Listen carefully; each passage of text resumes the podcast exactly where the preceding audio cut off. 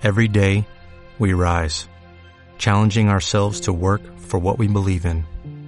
At U.S. Border Patrol, protecting our borders is more than a job, it's a calling. Agents answer the call, working together to keep our country and communities safe.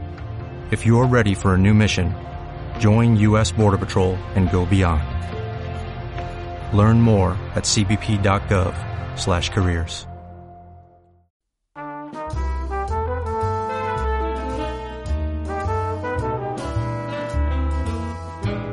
Aquí comienza Pasión Habanos Podcast con David Fernández Prada. Muy buenas, ¿qué tal? Hoy me pilláis bandeja a mano. Vamos a hablar de los camareros. Y, y atención que esto igual no os va a gustar cuando el cliente no siempre tiene razón. Quien suele tenerla es Juan Girón y además eh, hoy le voy a romper esquemas. Quiero que me hable de sus bares y restaurantes favoritos, pero él no lo sabe. Uno de los míos en Barcelona lo descubrí hace poco, se llama Alapar, es un japonés y se encuentra muy cerca de la Plaza España y ahora mismo hablaremos con Jauma, su propietario, para que nos cuente qué tal este primer año. Ah, encenderemos un Montecristo Edmundo con José Andrés Colmena, hablaremos del musical de Nacho Cano en los planes Malinche y acabaremos, ya sabéis, estamos en el mes de la France. Muchas gracias. Lagu Ketanu. Así que prepararos que vienen curvas, pero al volante, aquí está David Fernández Prada para acompañaros.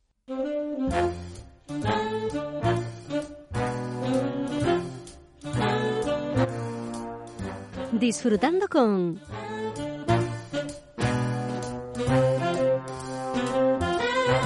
Pues hoy tenemos pues para disfrutar a un camarero. No sé si os parece bien o no, igual os parece poco para vosotros hoy, que estáis acostumbrados a Ana Belén y grandes artistas, pero bueno, igual cuando lo escuchéis cambiéis de opinión. Os garantizamos verdad, diversión seguramente también y conocer un poco más un sector eh, que todos convivimos con él, pero que quizás eh, no lo miramos con los ojos que debiéramos. Eh, Jesús Oriano, más conocido en redes sociales como Soy Camarero. Muy buenas, ¿qué tal?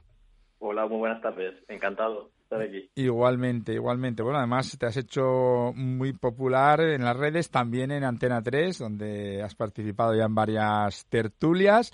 Eh, Sí. Cuéntanos un poco, bueno, sigues siendo camarero, de hecho, no a tiempo completo, pero sigues ejerciendo. Sí. Cuéntame un poco por qué te dio por plasmar en las redes sociales, pues posiblemente los problemas e inquietudes ¿no? del sector.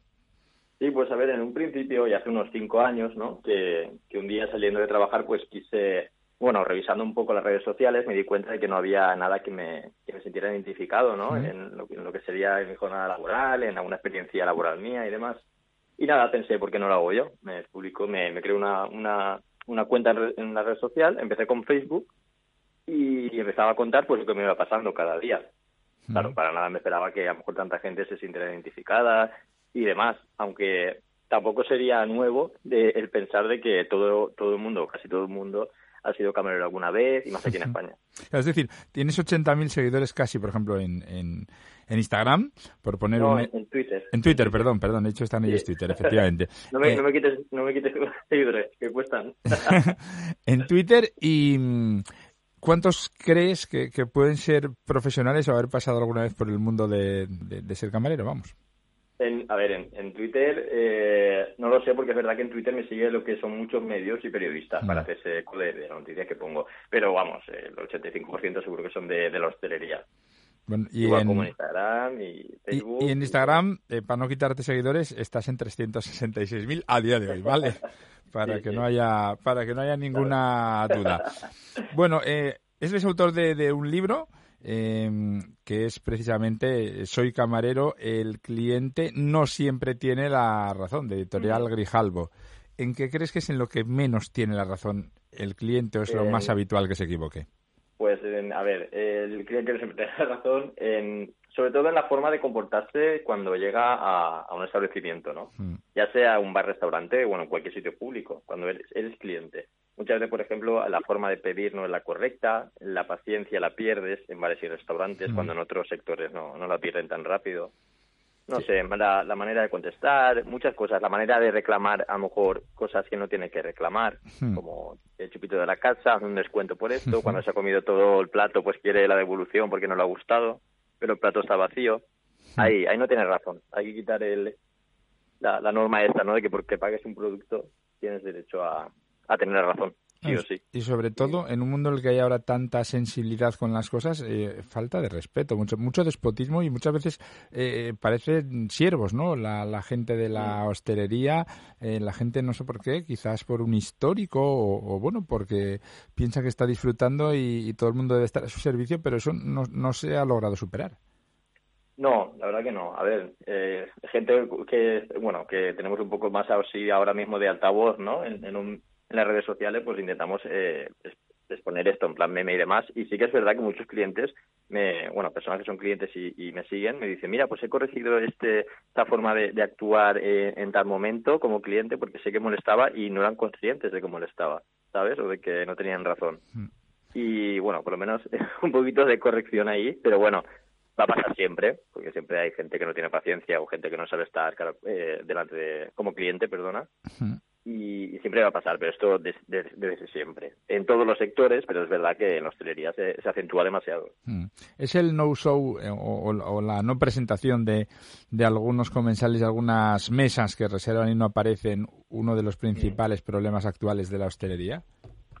Sí, a ver, de los principales no, es uno de los problemas, eh, pero sí, es un problema en, en, el caso de que, por ejemplo, hay restaurantes pequeños que no son grandes, grandes cadenas ni demás, donde a lo mejor hacen una reserva grande o ya sea pequeña, imagínate que hay seis mesas y reservan tres, pues ya están perdiendo ahí mucho dinero. Ni aparecen, ni contestan los WhatsApps y demás. Eso ha pasado y además lo publiqué también en algún caso por ahí por, Twitter, donde reservaban en varios sitios las mismas personas, en varios restaurantes y luego ya decidían dónde iban a ir. Oye, eh, sigue habiendo mucho sexismo y porque a veces has publicado cosas de, bueno, pues enséñeme el escote para, para ver una foto si la contrato y cosas así. ¿Eso, eso son excepciones o es norma? No, eso también pasa. Eh, a ver, no es la tónica, pero, pero sí que pasa. Y ahora mismo, esta mañana, bueno, yo ayer publiqué, eh, denuncié un caso, un caso de este tipo. Mm. Una chica que se llama Génesis mm. eh, me comentó el tema y lo decidimos denunciarlo públicamente. Un supuesto hostelero le está ofreciendo un puesto de trabajo, pero le estaba pidiendo fotos. Mm, y ella aún así le manda una foto de ella en cuerpo, ¿no? Mm. Eh, como un selfie, pero él quería más, él quería que, que algo más de escote, que sabes que es lo más importante y demás. Y luego al final le pide el currículum. Qué surrealista. La verdad es que muy desgraciado el, incidente en este caso. Bueno, eh, decíamos antes el no-show, pues eh, decías que no era el principal problema. ¿Cuáles crees que son los principales problemas que acucian ahora mismo al sector? El primer, problema que hay, que, que, ya también se habló mucho el año pasado y se va a hablar también este año, ahora cuando empiece la temporada de verano y demás, temporadas altas de, de hostelería, va a ser que no encuentran camareros, como ya pasó el año pasado pero vamos a ver, ese es el primer problema. No, o sea, sí hay camareros, lo que no hay son ofertas, ofertas decentes donde, donde la gente pueda optar para esos puestos. Eh, salían en la televisión eh, tres o cuatro empresarios eh, llorando de que no habían, no habían camareros. Y de esos cuatro empresarios, tres me llegaron a mí eh, mensajes por vía Instagram y mm. Twitter y demás, eh, dándome pruebas y demás, ¿no? De que ellos, esa gente, de que esos seguidores, perdona, que habían, habían trabajado para ellos y para nada eran las condiciones que decían en la, en la televisión con las reales. Entonces nosotros siempre, siempre no, pero muchas veces hemos estado contratados por bajo de las horas que estamos real, realmente haciendo. Una parte en A, otra parte en B. Y bueno, y aparte de eso, pues eh, el poder compaginar una vida social con un trabajo como camarero es muy complicado. Hay ofertas, porque no voy a, demonizar, pero, pero mm. una gran parte no son no son muy buenas ofertas con, con, buenas condiciones, ya sean en días libres como en sueldo. Está claro. Bueno, luego esto sería largo y tendido. También hay profesionales y gente poco profesional, ¿no? Ejerciendo. hay, hay la, verdad es que aquí no es de ángeles y demonios. No, no, por eh, supuesto. Hay, de todo. Eh, hay, de todo en la viña del Señor, eh, sin duda. Bueno, pues eh, te agradecemos un montón que hayas estado estos 10 minutos con nosotros en Pasión a Manos Podcast y nada, que siga siendo un azote porque yo creo que es bueno que todos conozcamos los casos. No siempre es lo generalizado en algunos casos, por suerte, pero sí que es bueno saber la realidad de un sector tan sensible y tan especial como este. lo, que quiero decir es que hay que quitarse esa lacra que es esa gente que mancha el nombre de, la hostelería, que es la gente que, hace este tipo de contratos o no hace contratos o se aprovechan de los demás. Mm. Para mí esos son empresarios que quieren eh, hacerse rico a costa de, de los trabajadores, no son hosteleros. Jesús Oriano, soy camarero. Un millón de gracias por estar con nosotros. Un abrazo. Muchas gracias a vosotros. Un abrazo.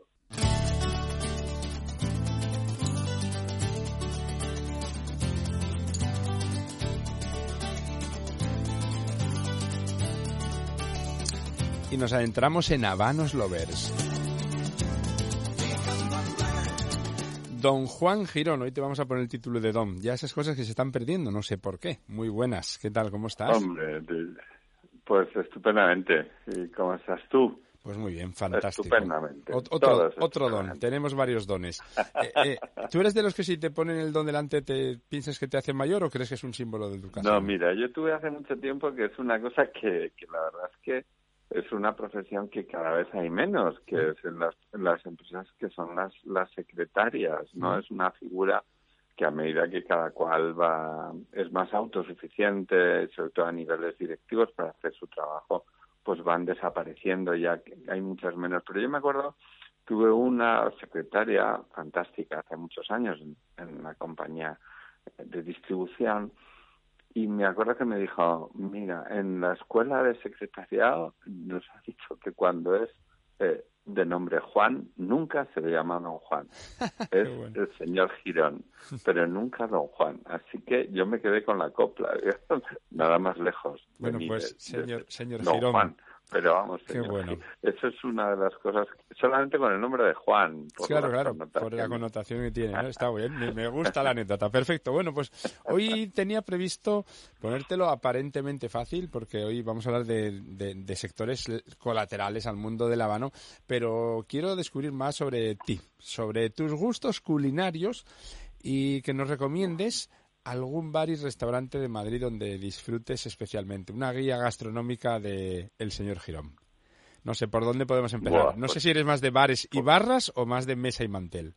Pues, pues fatal. Soy, soy, mm, me gusta mucho, soy más de barra, yo creo, ¿no?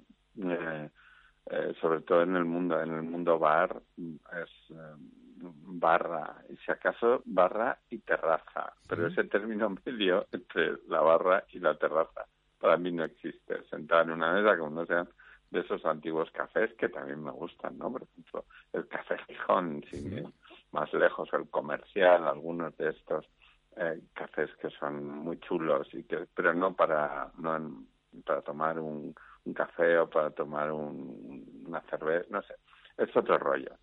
Pero bares, a mí me gusta mucho el bar y lo asocio mucho al vermú. Cada vez es más vino en los restaurantes. Entonces, mm. a mí el bar me parece mágico la hora del vermú. ¿Y eres de los de la calle Ponzano, de los clásicos o del barrio de las letras o...? Mm, bueno, más barrio de las letras que de, que de Ponzano, que ya es de otra generación. lo es moderno, lo es moderno. me ha pillado un poco tal, ¿no? Pero me gusta mucho la hora del vermú en los bares. Las antiguas, eh, incluso bodegas, o recuerdo en Santander, eh, esa calle Peñarbosa, que para mí es una calle que, por cierto, ha mejorado muchísimo en Santander. Antes era una caña para tomar los blancos y el vermú, que supongo que es muy del norte, porque la cerveza no existía.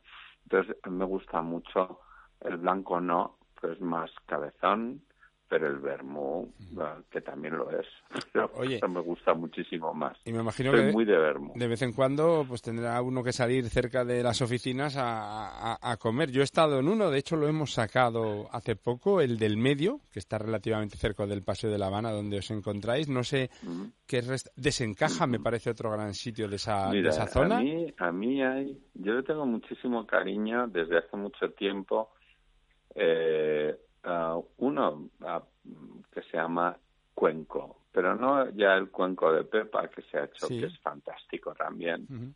Eh, que, pero que tiene una proyección en medios de comunicación mucho mayor, pero el Cuenco, que es de donde, de donde parte todos los, los restaurantes de, la familia, o el Cuenco de Pepa es un restaurante que hay en, en Alberto Alcocer, eh, semi esquina con Padre Damián, bajando unas escaleras que al que yo iba sobre todo desde muy joven y he visto entonces le tengo especial cariño con un producto que está muy bien, me gusta mucho el, cuenco, aunque voy voy poco ahora. Y ahora voy más a uno que por fuera tiene una imagen como de restaurante clásico, eh, pero que tiene un producto fantástico, un servicio fantástico, se llama Carta Marina. Este está, sí, en la esquina de mm, Padre Damián con Alberto Alcocer.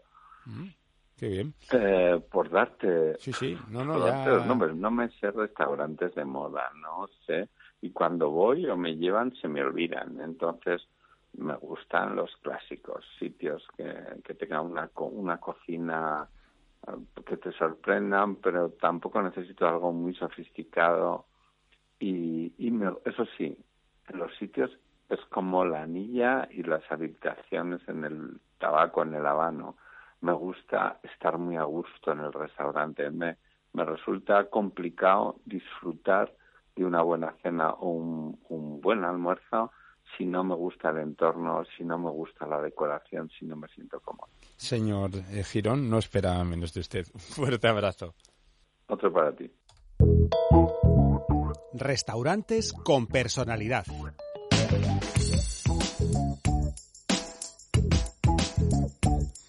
Bueno, pues hemos estado en, en Barcelona hace unos días con motivo de la Barcelona Wine Week, que por cierto se ha convertido, se está convirtiendo ya en una feria muy seria y posiblemente la más importante ya del mundo del vino en nuestro país. La verdad es que está todo el mundo, muchísima muchísimas bodegas y, lo que me gusta no es solamente que haya un buen número, sino que están las grandes, las medianas, las pequeñas y las que empezaron el mes pasado, ¿no?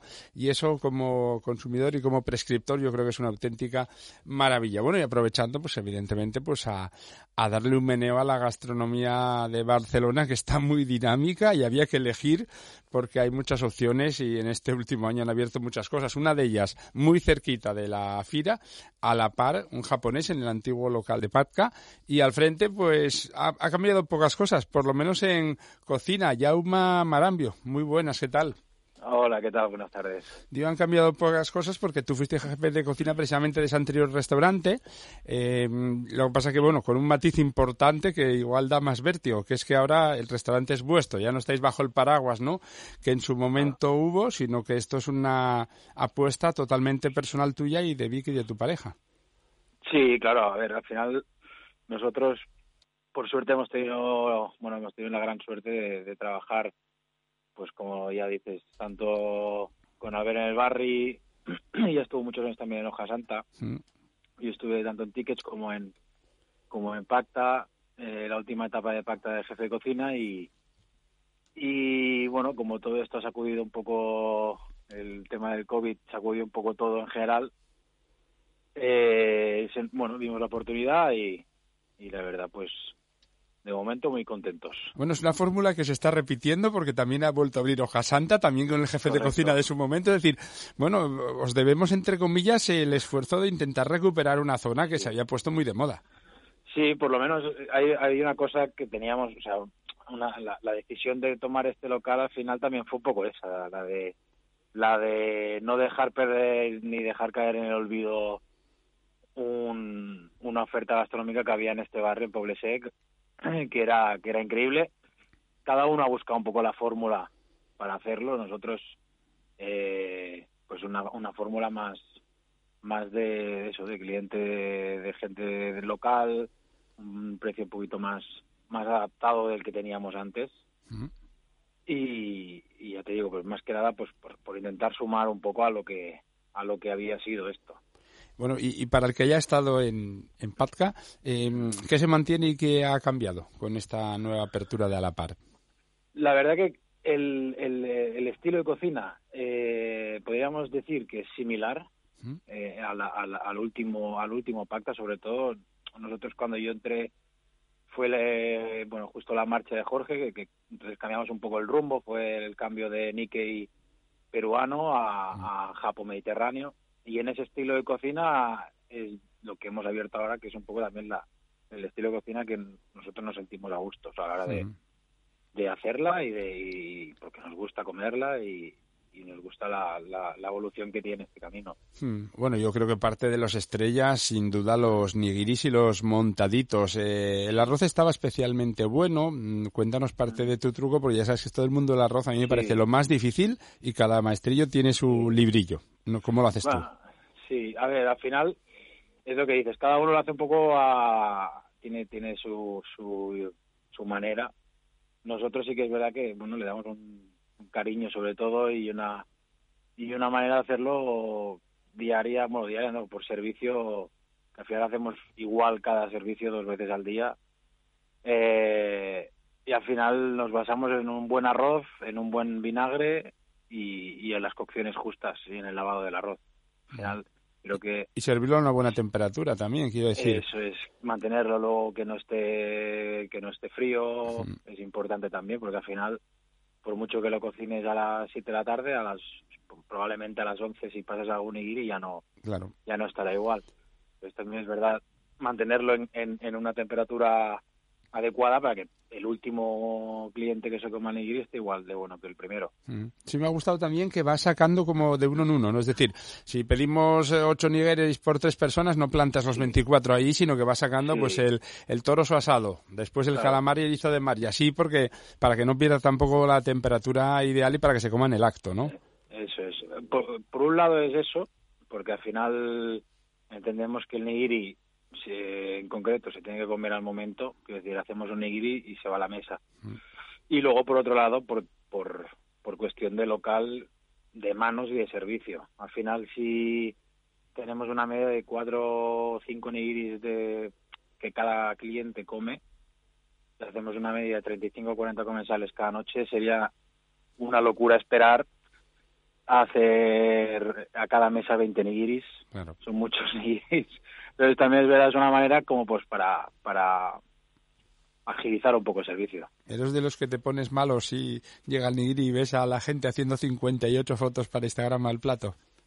Mm, No, no te creas, no, no tanto. Ya, de hecho, ya, es decir, está bien, no, no me, me, igual me molesta un poco más a- alguna que he visto que de, de compartir el nigiri a medias. Eso me, Oh, oh. que me- Bueno, y también están muy bien los, los montaditos. Bueno, eso lo que lleva es una Sí. especie de, de brioche, si no me equivoco, ¿no? Sí. Cuéntanos cómo los elaboráis. Bueno, hacemos, hacemos unos cuantos eh, basándonos en, en, o sea, lo que queremos hacer básicamente para que sea una, una manera divertida también de que la gente conozca, pues hacemos bases de, por eso, en, en- en el caso del de calamar hacemos una base de un brioche que la hacemos a la brasa y entonces la acabamos con placenta ibérica y un sashimi de calamar, por ejemplo. ¿Mm? pero todo con, con una idea de, de sustituir entre comillas el arroz Sí, por pues- una técnica por una técnica de pescado de japo pues tenemos este luego tenemos el de zamburiña también el de atún. Entonces la idea es esa no Eh, pues hacer algo un poquito diferente divertido que no sea solo nigiris Mm. ¿Tú con comida japo recomiendas eh, algún vino en especial? ¿Eres de espumosos blancos? ¿Crees que deberíamos meternos más por el mundo del sake? A ver, yo sí que es verdad que eh, prefiero más el saque, sí que es verdad, pero la verdad que con Vicky, Mm. eh, ella es una apasionada de las burbujas y, y con ella pues he ido aprendiendo bastante sobre, sobre todo de, de- del tema de, de champán y, y cavas, bueno, es, es algo que, que a ella le apasiona el, el mundo sobre todo de la burbuja, todos los vinos y tal también. Pero yo soy más de saques, ella es más de, de burbuja en general, yo creo. Así os complementáis muy bien. Bueno, pues Jaume Marambio, eh, vais a hacer ya, bueno, vais camino del año, todavía no lo habéis hecho, creo que Sí. en mayo lo, lo hacéis, felicidades y Gracias. a seguir peleando y luchando que le ha venido muy bien a Barcelona vuestro vuestra reentré. Un abrazo. Muchas gracias.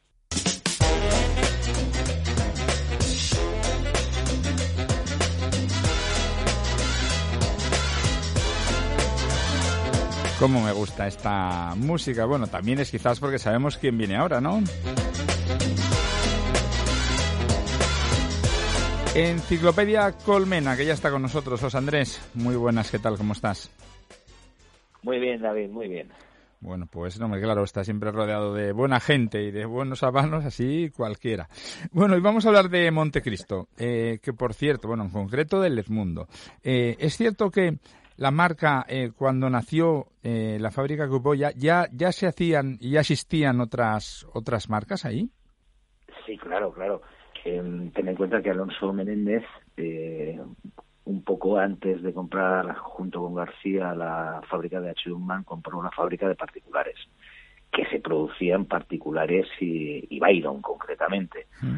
Y em, a raíz del tema de, de H. él tenía la intención de entrar en el mercado anglosajón, en el norteamericano, en el inglés, con una de estas dos marcas. Pero mm, las cosas que, que pasan muchas veces se decantó al final por crear una marca nueva eh, para hacer esta introducción, que es la Montecristo actual que conocemos hoy en día. Lo que son las cosas, ¿eh? A veces, ¿eh? De tomar ciertas decisiones, seguro que no se imaginaba que la marca se acabaría convirtiendo en lo que ha sido y está siendo. Sí, por, por supuesto que no. El, el, el boom de Montecristo es la marca, mm, junto con Coiba, más reconocida de, de Habanos y con millones de aficionados a, las vitolas de esta marca. Bueno, Edmundo abrió una nueva vía en la, en la marca. ¿Qué, qué crees que ha aportado? Bueno, yo creo que hay que partir de, la base de que a finales del siglo XX, principios del siglo XXI, había una gran tendencia de, de vitolas de cepro fugurosos a nivel mundial. Lógicamente, Habanos se suma a esta tendencia y eh, yo creo que el buque insignia fue cuando se lanzó el Coiba Siglo VI en el año 2002. Y a partir de ahí, pues la marca Montecristo también se une a esta tendencia, eh, dos años más tarde, con este mundo de, de 52 y 135. Y no solamente por, por unirse a esta tendencia, sino que este habano eh, nos aporta que fue el, el, primero, el que inicia la línea Mundo tal como la conocemos hoy en día, que ya cuenta con este Mundo, el Petit Mundo, el Doble Mundo y el recientemente lanzado, presentado el año pasado, el, el, White Mundo en este magnífico evento que organizó, que organizó el Club Pasión en, en octubre. Eh, realmente ha sido el pionero de una nueva línea. Bueno, pues nos quedamos con ese titular y cuéntame sus, o resúmeme. Hoy sin, sin pegas, ¿eh? sin cortapisas y sin número de palabras. Vamos, expláyate en describirme las características del Edmundo.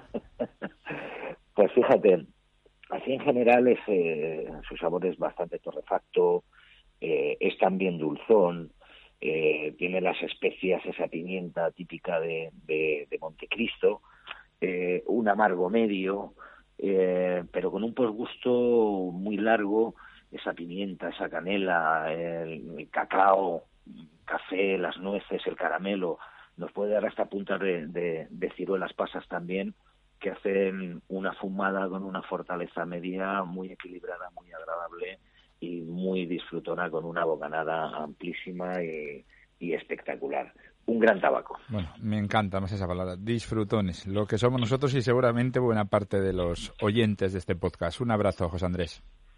Un abrazo muy fuerte, David, y muy buenos humos.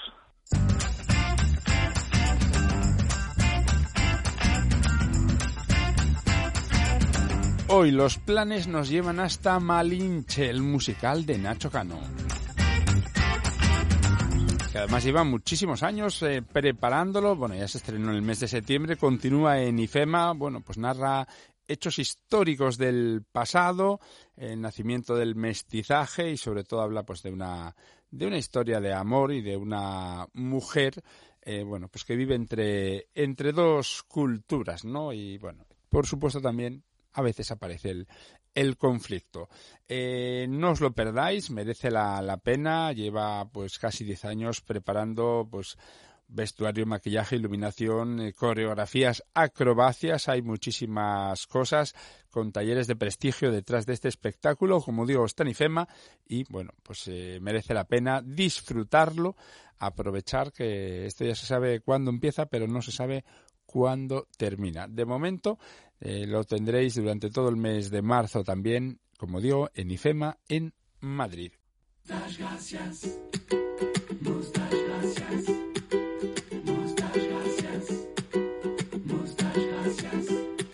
Pues esta canción es de un grupo francés que se llama Deluxe, eh, se formó en 2007 en la Provenza y bueno, tiene como símbolo iconográfico precisamente un, un bigote, un mostacho en este caso, e incluso hasta su, su componente femenina, Lily Boy, suele llevar una falda con forma de bigote. Son muy divertidos y en este caso la canción la interpretan junto con el grupo Lagu Ketanu.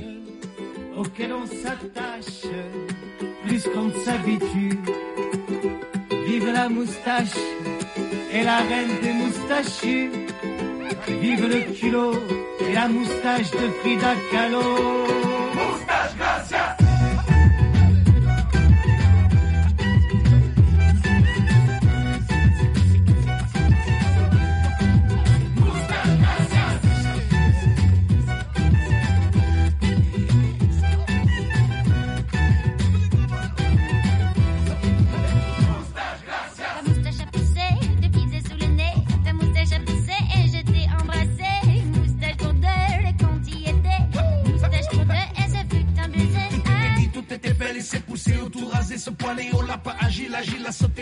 Les chapeaux des mille sur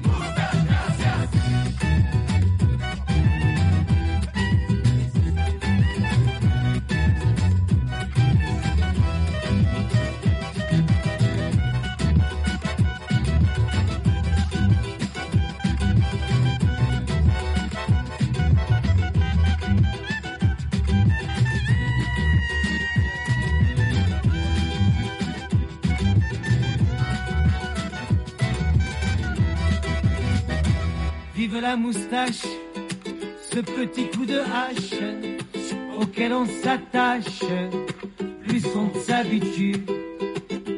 Vive la moustache et la reine des moustachus.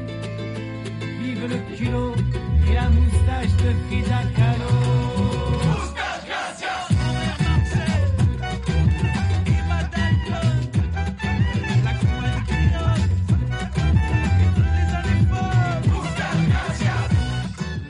Menudo mesecito que nos estamos pegando de viaje por Francia con grupos muy diversos, pero a cual más interesante. Espero que lo estéis disfrutando. ¡Feliz semana! Moustache en chevron, en croc, en guidon, à la mexicaine, en morse, en fer à cheval, à l'impériale, anglaise, naturelle, postiche, en trait de crayon, en brosse à dents. Every day, we rise, challenging ourselves to work for what we believe in. At U.S. Border Patrol, protecting our borders is more than a job, it's a calling. Agents answer the call, working together to keep our country and communities safe. If you're ready for a new mission, join U.S. Border Patrol and go beyond. Learn more at cbp.gov/careers.